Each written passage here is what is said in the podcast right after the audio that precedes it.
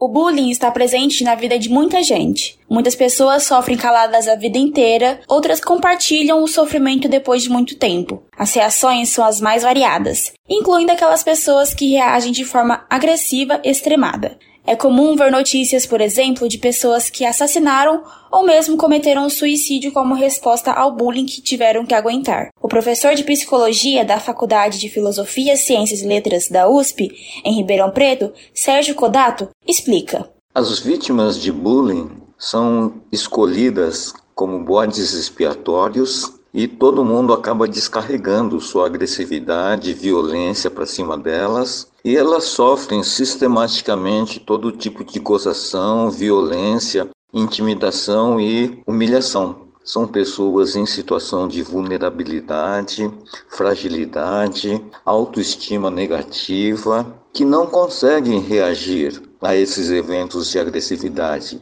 Isso aumenta o sentimento de impotência um sentimento de incapacidade e elas pensam que deve ter alguma coisa de errado com elas para que elas sofram esse tipo de violência sistematicamente. A maioria sofre calada, pode até contar para os pais, mas recalca toda a agressividade. Mas alguns podem reagir à situação de bullying, ou se queixando para a direção da escola ou para os professores para que seja tomada alguma providência, ou eles mesmos tramando e planejando algum tipo de vingança contra o grupo de agressores Kodato explica como funciona a mente das pessoas que sofreram bullying, porque algumas têm uma reação agressiva, e os motivos que poderiam causar esse sentimento. Algumas pessoas reagem com maior agressividade ou violência porque isso tem a ver com as características de personalidade da vítima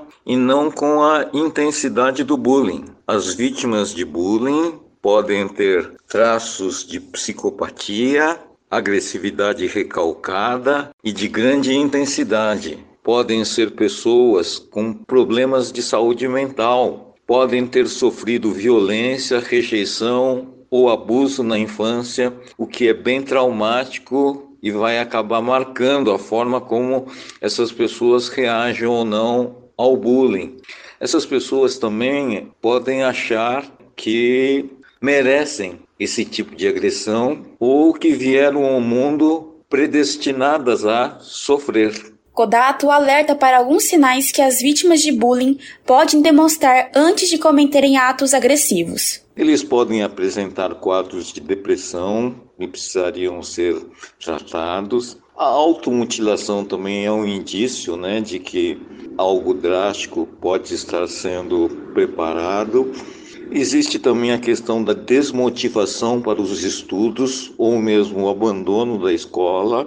E o mais grave, com relação aos serial killers, eles começam a adquirir armas, munições, estocar essas armas em casa, começar a assistir videogames violentos e começar efetivamente a se preparar para uma vingança. O professor explica, por outro lado, o que leva as pessoas a guardarem para si mesmas a violência que sofreram. As vítimas, por terem uma autoestima e autoimagem negativa, podem ter reações diferentes quanto à violência e agressividade sofrida e, ao invés de reagirem violentamente, podem recalcar, engolir toda a agressividade que sofreram e com a intensidade e frequência dessa agressividade, dessa violência, tudo isso pode se transformar em autoviolência, redundando nos episódios de automutilação, aonde a dor do corte é maior do que a dor da rejeição, do desamor, então parece que serve como uma espécie de anestésico. Questão da ideação suicida, e o suicídio, propriamente dito, que é um grau máximo de angústia e de impotência e uma ausência total de apoio, seja de amigos, seja de familiares, que acaba levando no desespero a essa atitude drástica. Kaelane Olive, Rádio USP.